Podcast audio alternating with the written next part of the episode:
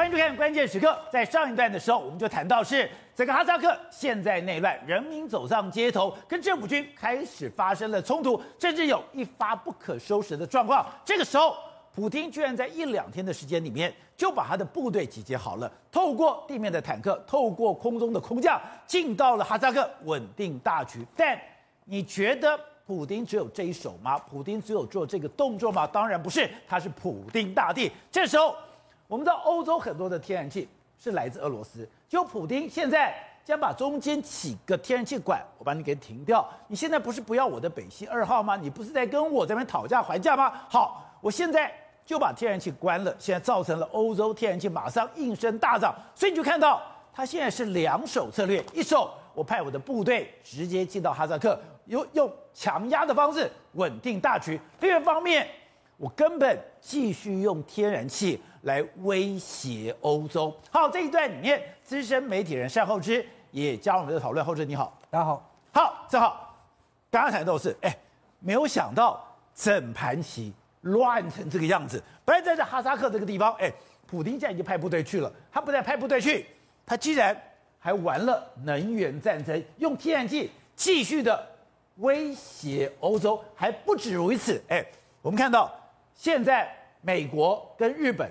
要发展新的能源，而中国跟俄罗斯也同样要发展新的核能技术，就代表在我们不知道的状况下，能源战争正在开打。没有错，以前呢、啊、是得核弹者得天下，现在得能源者得天下嘛。你不管是下一世代武器，我们上一节才跟他。跟跟大家讨论过什么电磁炮啊等等，或者下一个世代什么电动车等，全部都要能源嘛，对不对？没想到普京现在可以玩能源玩成这样，已经运到德国的天然气，竟然给我抽回来，抽回来，抽回来这么很夸张啊！而且越抽的幅度越大。不是你美国 say 哎，你在这个哈萨克搞我，现在我要去对你下手，对你下手就是我天然气把你给抽回来。是没有说这张图表其实是非常非常清楚嘛？你看哦，其实在十二月中从。俄，那这个俄罗斯哦，送德国天然气都在于水准线之上。结果呢，你看哦，后来北溪二号冲突的时候呢，就已经降到几乎是零的部分，零的部分就已经代表说我已经不运气给你，对不对？结果没想到这三天更夸张，直接往下回抽啊，回抽，回抽一大段东西啊。就说对俄罗斯来说，导播我们看一下这个图哦，你本来已经是零了哦，对，已经是零，就代表我气没有过去了哦，我现在不气没。我还付一百，你还给我回抽，哎，这原来我出送出去这样就可以回抽，所以他们就说你俄罗斯在做政治考量等等的。俄罗斯两手一摊说没有啊，价钱谈不拢，我货当然不卖给你嘛。那所谓价钱谈不拢，这代表什么？很简单，我要不是这个东西，我要是北溪二号。可你看，对于欧洲来说，就进退维谷喽。好，等会我们看，它其实这个天然气管线是从波兰到了德国，结果。他们现在德国营运商才发现说，俄罗斯的这个天然气管在一月二号连续十三天将天然气管由东逆回回送回送到。波兰去是啊，就是抽回来的意思嘛，所以这件事情是非常非常夸张。向东逆回，向东逆回，原本是东往西嘛，现在就哎抽回，由西往东向东逆回嘛，所以这个东西大家都很担心说，说如果我能源没有办法自主的话，我能发生什么事情？所以呢，现在整个大格局，美日结盟是一个格局，中国俄罗斯结盟是一个格局，而欧洲正在思考要不要重拾拥抱核能，又是一个格局啊。因为俄罗斯现在做了这个动作之后，哎，结果没有想到。德国的电价又涨了百分之五十，是涨了百分之五十啊！所以现在状况是这样哦，他们哦，整个欧洲状况是这样，欧洲说好，那我希望把整个核能变成永续的绿能嘛，对不对？这我们讨论过很多次。原本状况是这样，法国同意，法国本来就核电大国，德国面子拉不下来，德国要废核嘛，对不对？德国拉不下来，所以原本就僵住了，对不对？结果你知道吗？现在最新状况是德国执政联盟他们讨论一件事哦，说欧盟投票的时候，我要不要放弃投票？放弃放弃投票其实就是赞成哦，意思是这样。因为我投赞成票，我搞不定嘛，我自己国内选举搞不定嘛。可是我放弃投票。前两天法国又在重提说，我要不要把这个核能定义成绿能的时候，当时德国的部长还说，这个是无稽之谈，不可以这样干。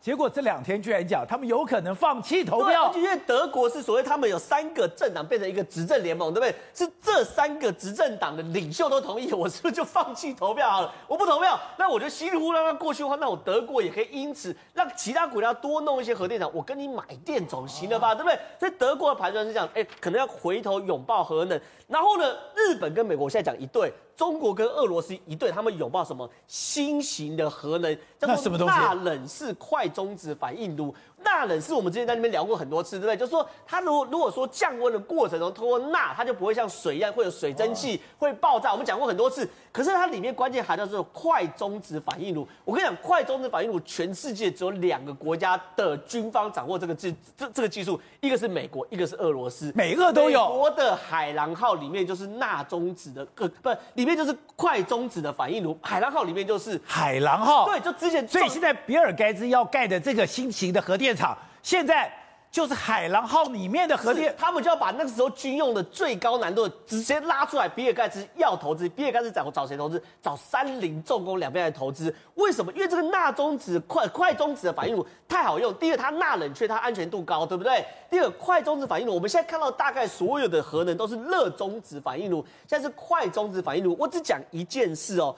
这个现在热中子反应炉的钠的使用率哦，它的铀的使用率只有一趴左右。你未来进入到快中的使用率是五十趴上下。换句话说，第一件事情，现在的铀啊，当然存量是有限的。可是因为我们现在热中子反应炉的铀只用一点点，只有一趴两趴。那未来呢，快中子我可以用五十趴，这好处在哪里？第一件事情，我铀可以大量的使用，对不对？第二件事情，核废料的半衰期比较短。哦，原因很简单，第一个，因为大部分我的铀都已经用完了，对，所以没有那么多铀，这个这个这部分改不掉。另外一件事，快中子反应完之后，那个核废料它的半衰期其实只有几百年，现在是几万年，所以现在很多所谓反核人士说，你这个一弄出来，我们搞不定几万年，我们去哪里找？可是如果半衰期是几百年的话，那你找个安全地方把它藏起来。就有机会回到大自然的状态嘛，对不对？所以现在比尔盖茨要投投投资这个，可问题是哦，这个很难做，很容易爆炸。原因是它很难，很容易爆炸。对，应该说它这样讲，因为它的钠，因为它是液态钠，对不对？液态钠只要一遇到空气，就有可能会爆炸。所以你看到日本其实过去有一直在投入这样技术，叫做文书反应炉。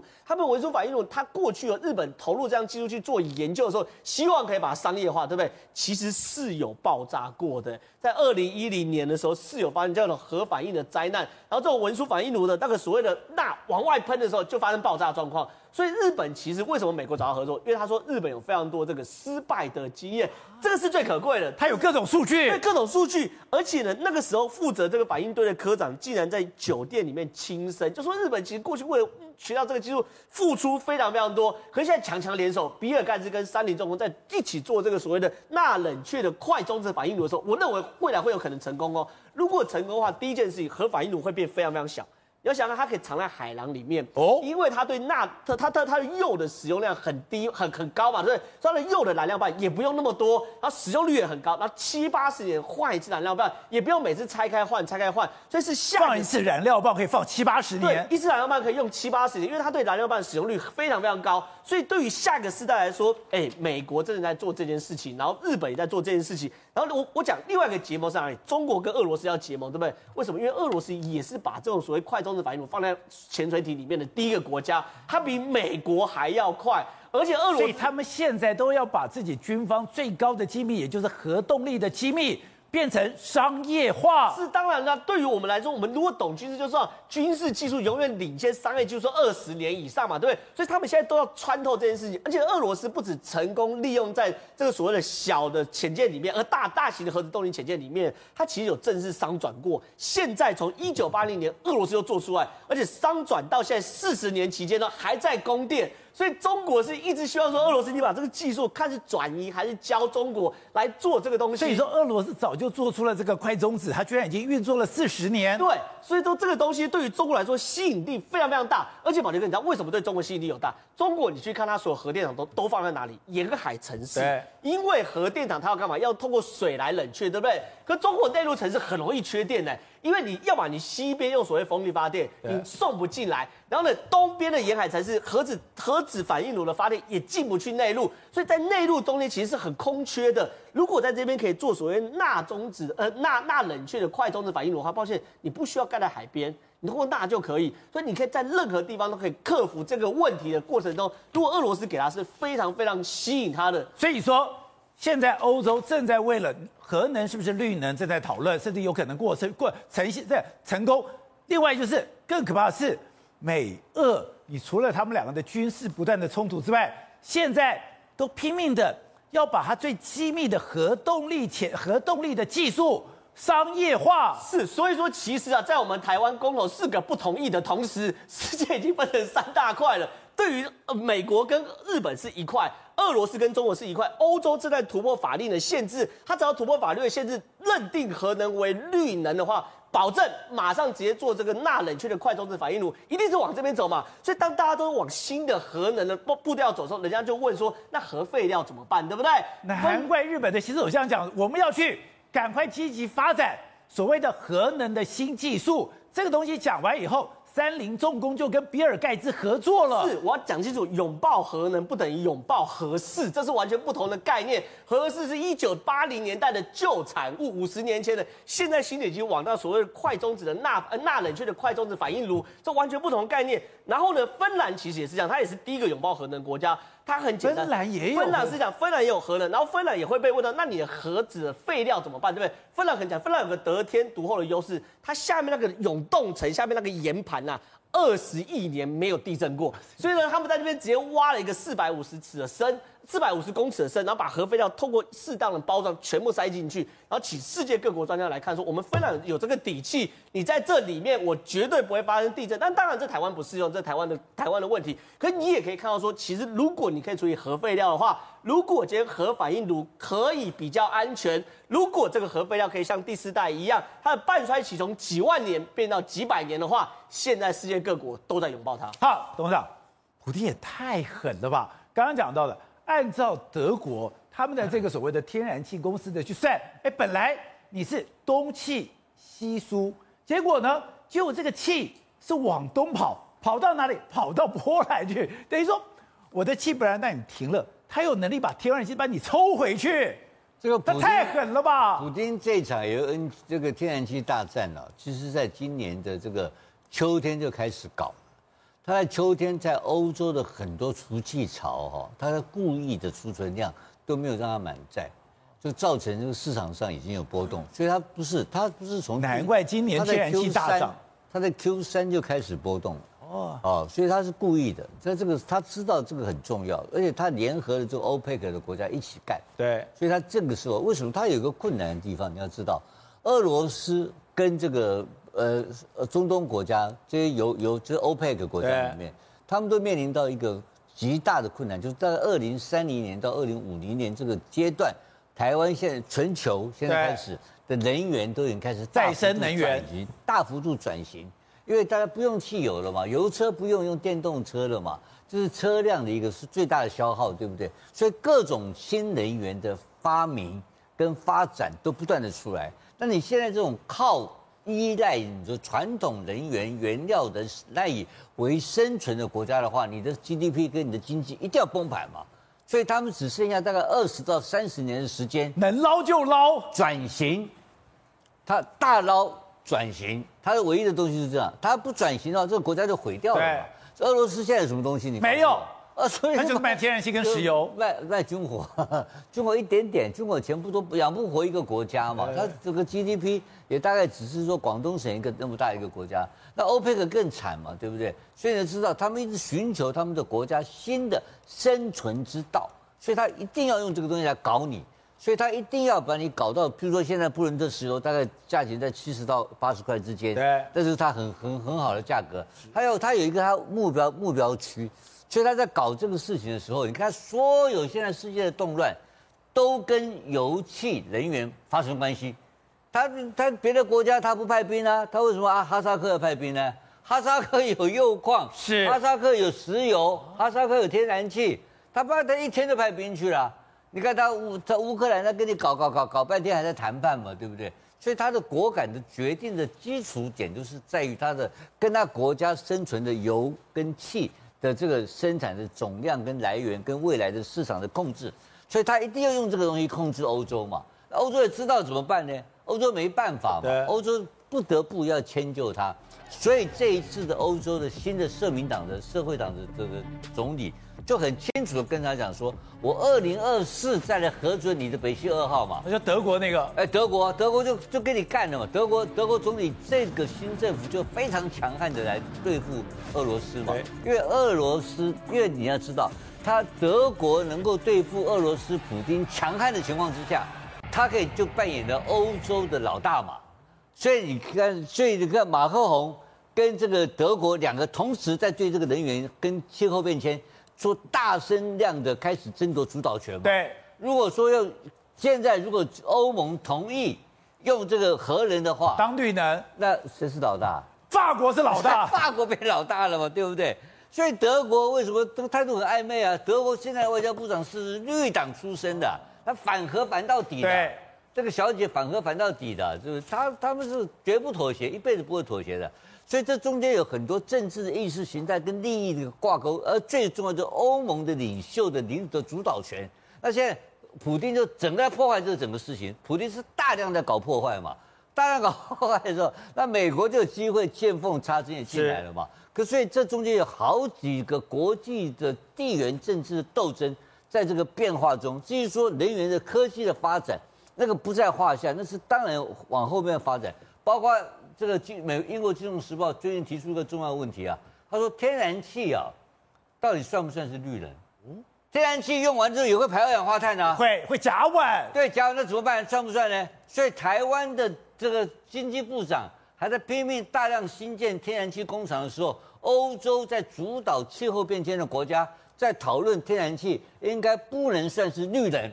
就我们的人，我们总统在元旦时候提出要有能源转型、绿能，就能源转型到绿能的工作里面的主要的基载电力是要靠天然气，对不对？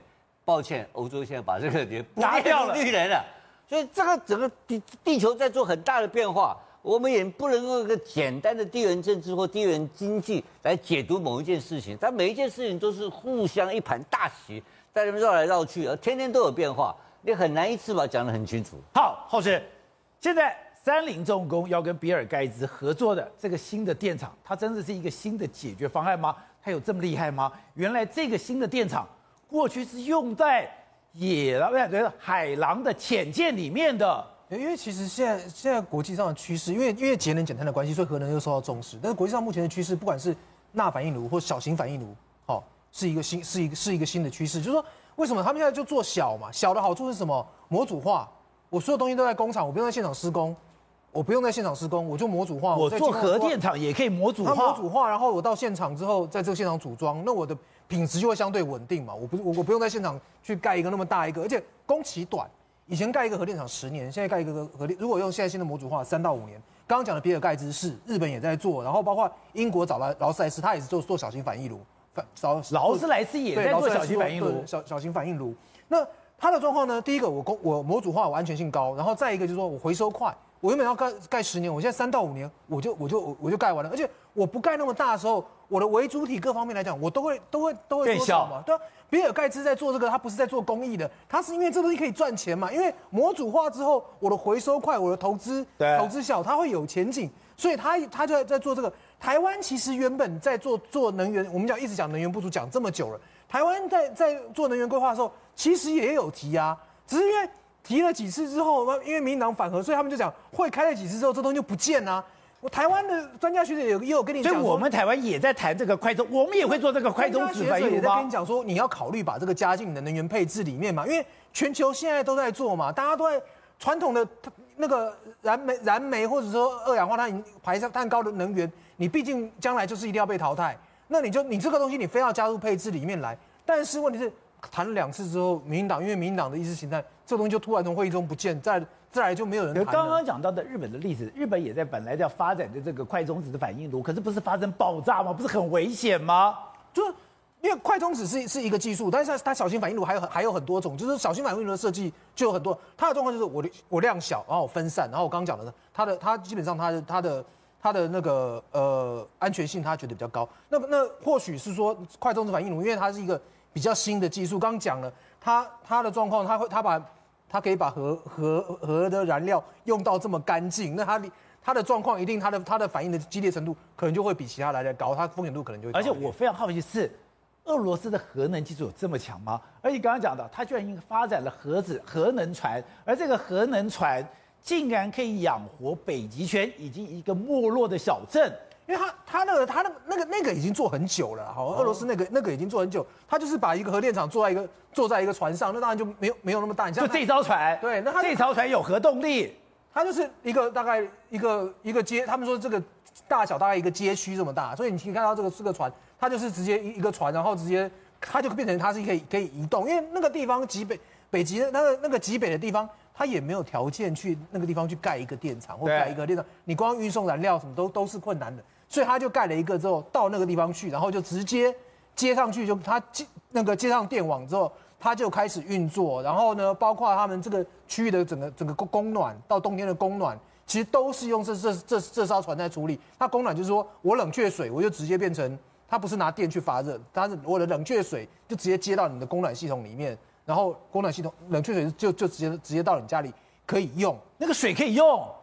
其实这其实对岸现在也在做这件事情，因为大家都会有疑虑啦，就是说那个会不会会不会有核辐射啊？但是它它基本上就是它它里面它原本靠近反应炉那那那层那层水是是不不会动的嘛吼，它就是透过热交换把外面的冷冷却外面那一层的冷却水就就就再送送到你送到你家，因为。外面很冷冷却水就它就已经加热，就送到你家家户去嘛。那时候好像好像我们我们的状况来讲的话是说，我们的那种那那些冷却水是干嘛？我们冷却水就排到海里嘛。如果我们核电厂的话，冷却水就排到海里，只是说很多人对于就是说那个东西会不会有辐射，对对人体造成伤害会有疑虑。但是从科学上不讲心理，讲科学上的角度来讲，它理论上是应该没有问题。刚才讲他这个把这个动乱，普京居然一两天的时间就把派兵进去了。你说那个部队是他的？近卫王牌近卫军，没有那个部队很能打的。我们听过这个呃，美国一零一空降师很棒，全世界 top one 顶尖的，对不对？对。但你知道全世界那么最重量级的那么空那空降部队啊，包包括这个等于伞兵部队是哪个国家？不是不是美国。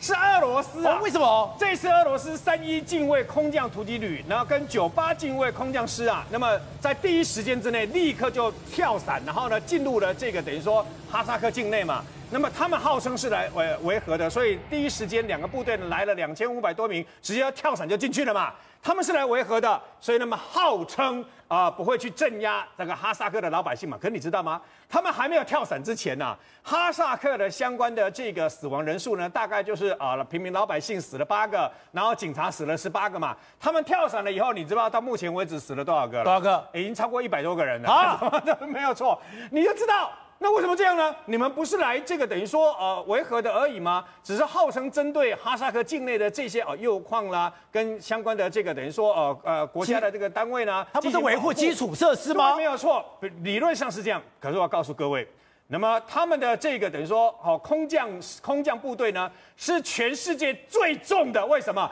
因为呢。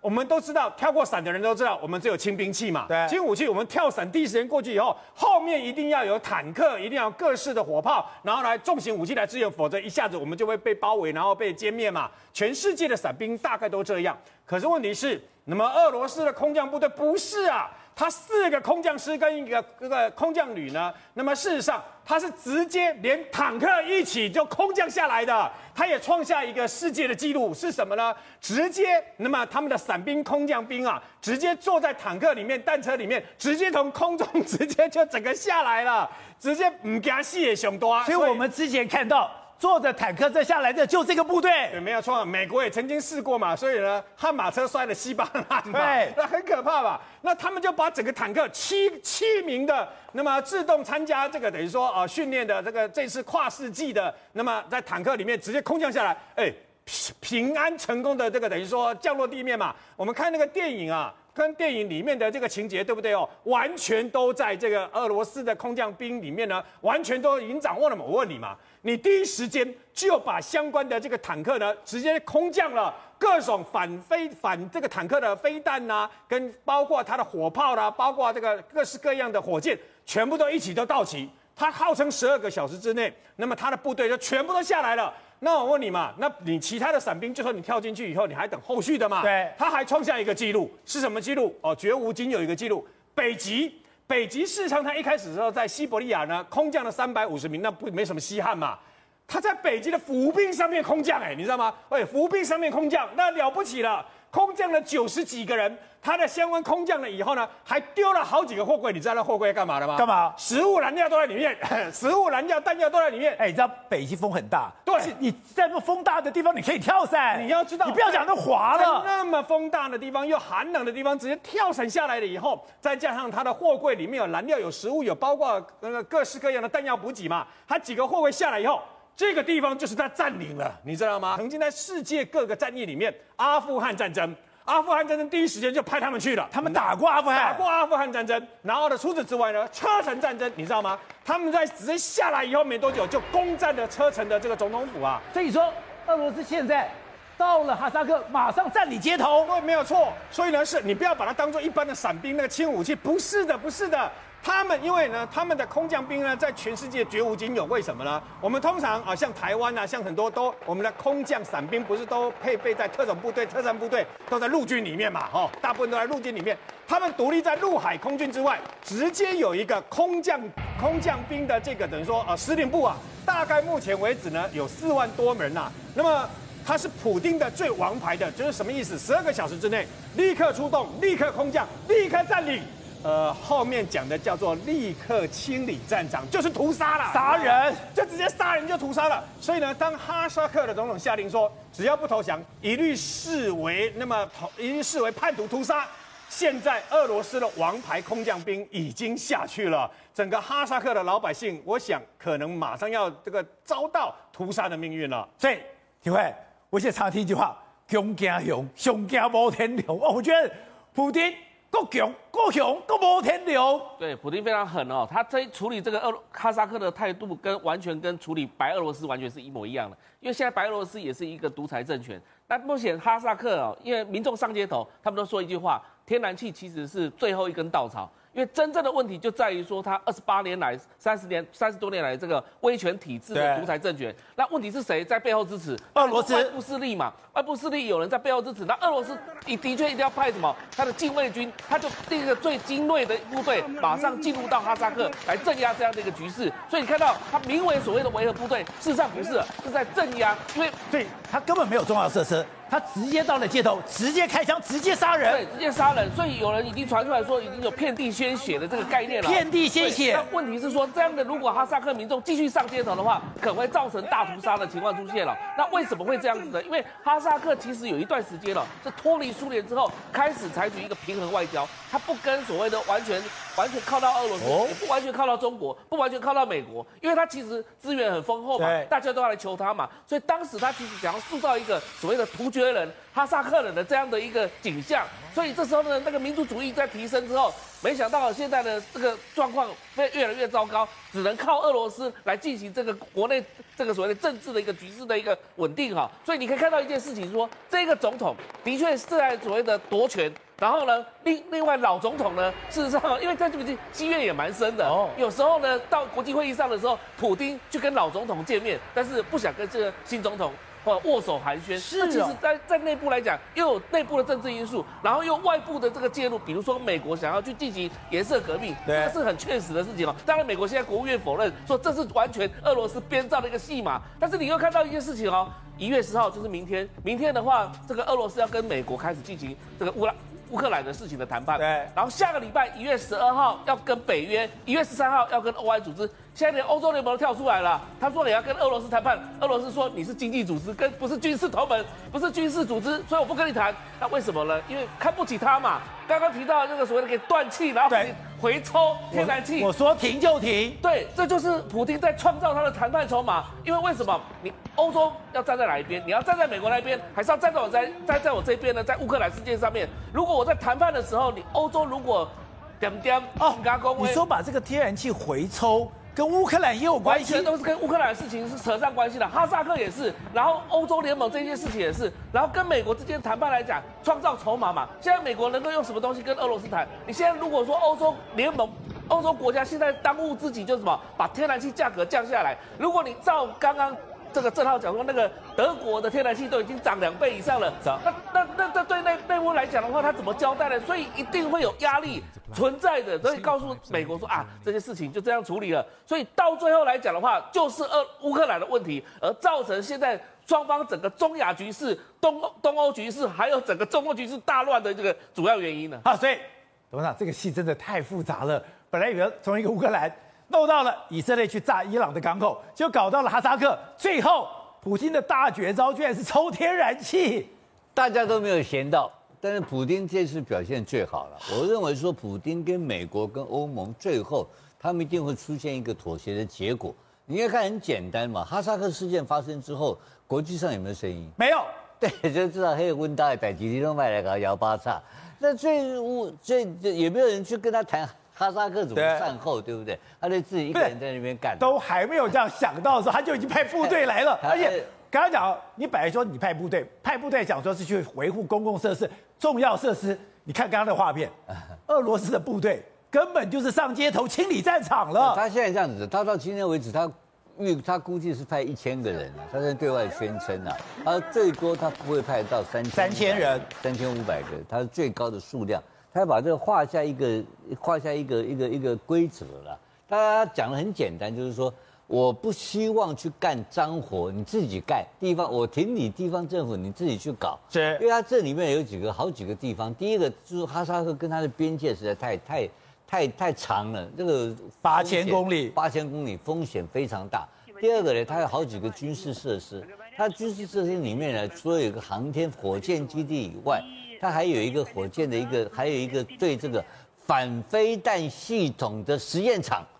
他的 S 四百、H 五百这些东西在那边有实验场，在哈萨克，所以他 那个麻烦是吧？所以他一定要把这个东西搞定。对，哈萨克是非常重要的航天基地，航天基地包括他所有的这 anti missile 就是反飞弹系统的实验，就在那边实验的，所以这非常重要的地方，他怎么可能让你这边染指呢？他一秒钟都不犹豫就跟你干了。对，然后加上他现在挺现任的总理，现任的总统，所以我觉得他把内部再清理好，要花点时间的。在花点时间的时候，他可是这个事这个事情，他当然知道是有老美在搞他嘛，对，所以他的报复措施也是非常清楚的。我也搞你啊，对，大家互相搞来，这这个东西都差不多了。所以说，普丁是最后的结论，我认为的，我认为的，结果是他下个礼拜一定要跟美国谈出这个结果，他跟美国要谈出个结果，因为最后还是要平衡的，因为你你让我你不够天然气，对不对？你你你俄罗斯也要给我买东西？对，你说在在哈萨克，至少在哈萨克这一局，美国只能在跑后面三阴风点鬼火，我只能在后面在弄。如果俄罗斯这样硬干，他等于说他就更把他的力量伸到中亚，伸到哈萨克了。不，这个是他本来就是他地盘。他本来就不让你进来的，只是说我跟你解释说，它的重要性是非常非常重要的。对，而且他借着这一次里面在做清洗的工作，把前总统的力量清洗掉。对，他要培养了一个新的政权出来，可是全世界没有任何一个国家提出批评，批评，这才厉害的地方。就大家都公认说啊，哈萨克是他的了，你的地盘，确定了，对不对？然后这个都确定了嘛，所以没有，所以你刚才讲对的，美国只敢偷偷摸摸。对。不敢公开干嘛？不是，所以东亚、中亚五国全部是他的，连中国也不敢讲话。中国不敢讲话，把中国钱投了一大堆，几百亿美金在那边，屁都不敢放。所以就是中国完全没有办法能力把手收。他敢哪里敢啊？这个普京是翻脸就不然这个部队就来了，这个是一定跟他玩真的嘛。所以这个情势就是哈萨克只是一个情势而已。它主要的目标还是说，俄罗斯的所有过去的老华沙工业国家跟北约国家的对抗，而且就是欧盟跟俄罗斯的整个联整个独联体的整个的势力的对抗。那这个事情又回到刚刚讲的就是人员的问题上面来，所以最后结果还是要回到经济解决嘛。你经济不解决掉的话，什么其他都都是空谈。而且，所以我认为最后还是美国要来解决这个问题。美国不解决这个问题的话，但这个事情最后的结果是什么？谈判一定是最后谈出一个合理的价位，然后合理的条件，然后乌东要怎么办？然后现在，对他现在如果乌克兰他一放手的话，乌克兰每年所过去要抽的这个过路费抽不到了，那乌克兰经济马上陷入危机啊！马上陷入危机的话，乌克兰一定要跟北约求救。那北约求救的话，那个欧盟又进去了，那普京又不愿意了，所以他有的时候这个东西是这样子组合拳，他打的他这个七伤拳呐、啊。他打七分出去，伤到他自己三分了，所以每一个拿捏拿捏之间，所以我不是讲了吗？上次的这个呃这个拜登就有定了一个所谓的跟普京碰面对要谈判的一个清单，那个清单里面的项目很长很长，他们一项一项一项谈，而且整个事情还在还我认为还在发展中。